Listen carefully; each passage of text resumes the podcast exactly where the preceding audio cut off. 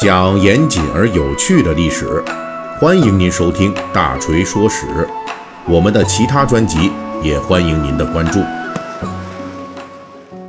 又到了《大锤说史》更新的时候了啊！最近比较忙，所以有点没接上啊。咱们这回中间隔的天数有点长了。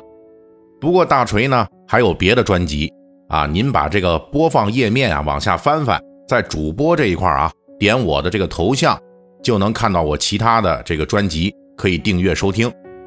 那今天我们大锤说史栏目就要讲一讲古代小商小贩的这个发展历程，给大家介绍一些相关的故事。我国古代的商业出现其实非常早，按照传说记载，可以上溯到大约四千年前。一般来说，古人能够确认的这商人鼻祖，正是活动于上古时代的。商部落的首领王亥，他是后来就灭亡夏朝，建立商朝的这个成汤啊，也叫做这个商汤啊。这个王亥啊，是这个商汤的七世祖先。那我在我的另一个专辑，就是历史名人的 A B 面里边第九集，我就专门介绍过王亥。在王亥的领导下，古代的商部落就实现了空前的富强啊，大家都做商人嘛。所以就这个赚到了钱啊，部落强大，居民富裕，这就为后来商部落争夺天下奠定了重要的物质基础。而王亥对商部落发展最大的历史贡献，就是他发明了牛车啊，用牛车去贩运货物来进行这个商业贸易的这种模式。相对于这个呃，同样可以驮运货物的马呀。这个牛啊，呃，更容易饲养，而且呢，数量更多，也更容易找得到啊。它的载重量呢也比马大，饲养的成本也低，拉的东西多，好饲养，所以性价比就高啊。在这个古老的这个行商过程当中，因为那个时候交通和通讯都极为贫乏，那当时的这种商业贸易是没有什么所谓的提前预定这个环节的啊。而且那时候的商人呢，最主要的一个作用就是解决货物的远距离的物流的问题，就是把一个地方的特产卖到另一个没有这种出产的地方，那这就能赚取很高的利润。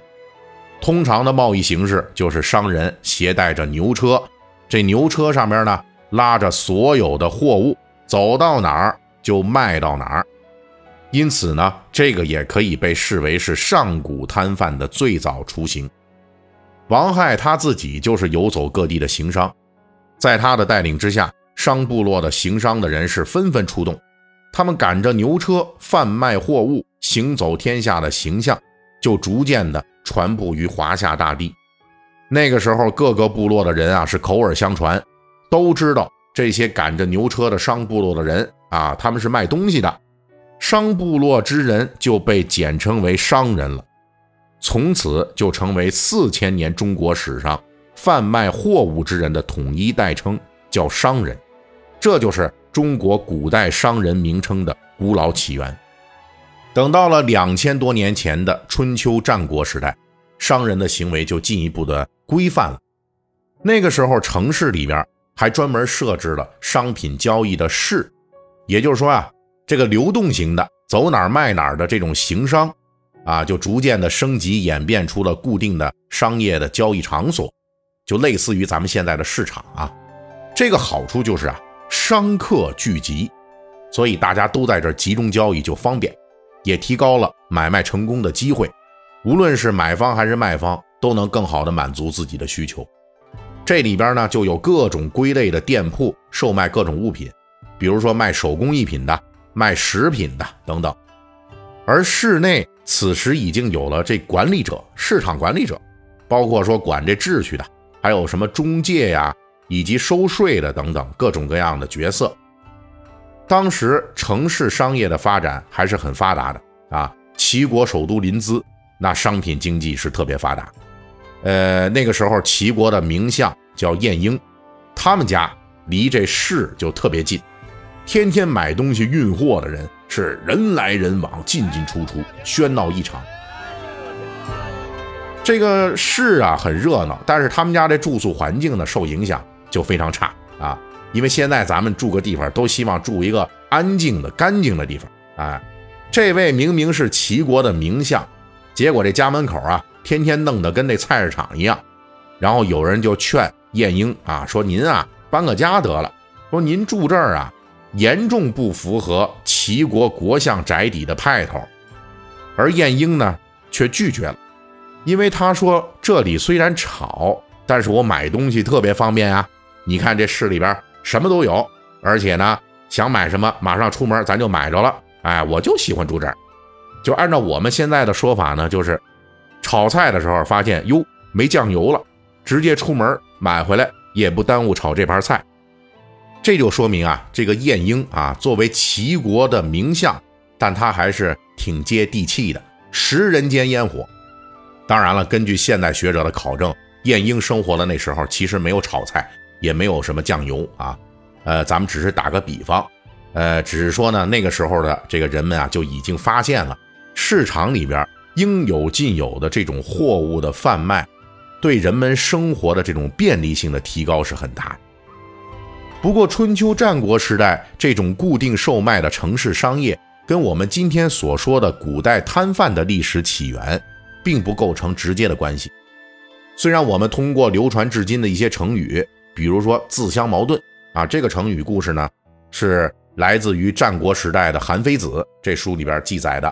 就是说这楚国商人，他售卖自己的长矛，说自己这矛啊无坚不摧，什么盾都挡不住。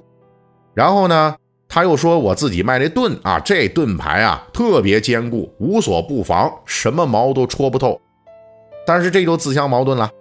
所以就说呢，通过这个成语故事，我们就能够大致的推断出来。在古代城市的这类市中，就已经出现了商人将货品摆开了供大家挑选的情况啊，这也就是摊贩的正式出现。但是这种描述呢，呃，其实还没有说比较确凿的这个历史的证据啊，所以说暂时其实是无法实锤的。实际上，在春秋战国时代，这个更接近摆摊儿的。这种古代摊贩的雏形啊，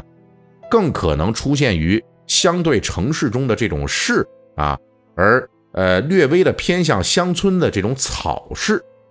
也就是呢，在当时的乡村地区所出现的临时的商品贸易点儿。这些草市只有固定的交易时间，但是呢，没有固定的市场建筑，所以就可以认为草市中的这些贸易者都是真正的古代的摊贩。而且这种摊贩市场是非常热闹的，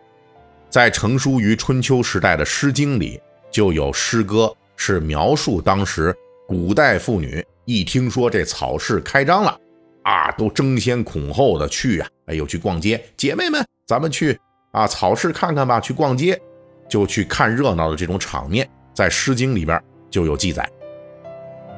不过，虽然这个推断是具有较好的逻辑性的，但是。它还是缺乏古代摊贩出现的核心证据，我们至今也没法知道说到底那时候啊是怎么样的一个贸易形式。后来我们所熟悉的这种走街串巷、流动摆摊的摊贩，真实的历史形象大致是出现于宋代。北宋的市井商业很发达，所以在很多的文艺作品中，呃，也有描述和这个记载啊，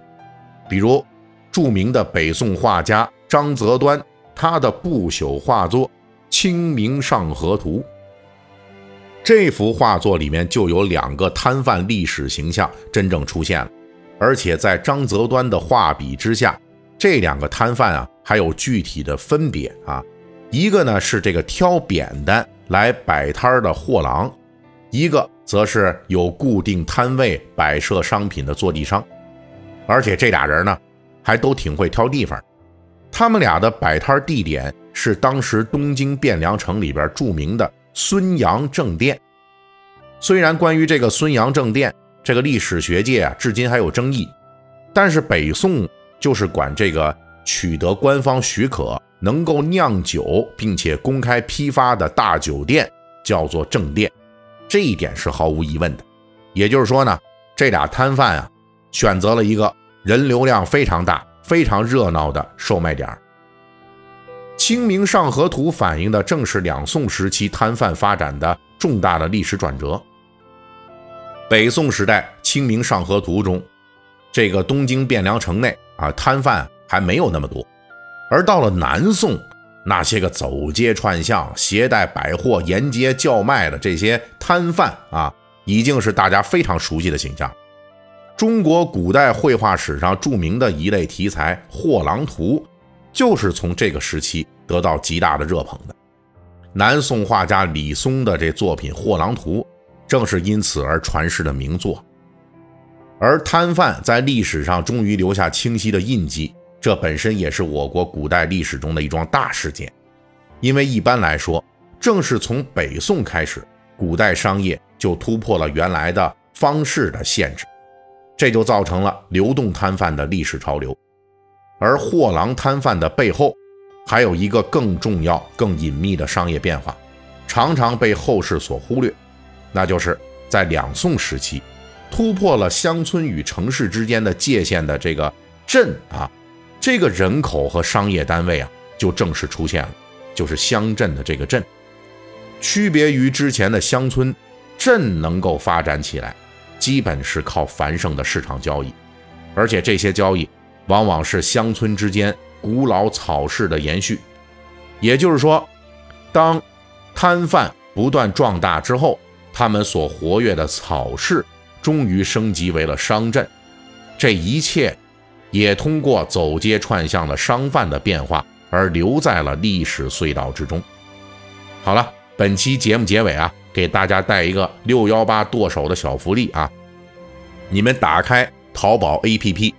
在搜索框内输入“锤哥发福利”五个字啊，“锤哥发福利”即可获得三次抽取红包的机会。下单的时候咱就能用，注意啊，每天都有三次机会，不要浪费了。好嘞，祝您六幺八薅羊毛愉快！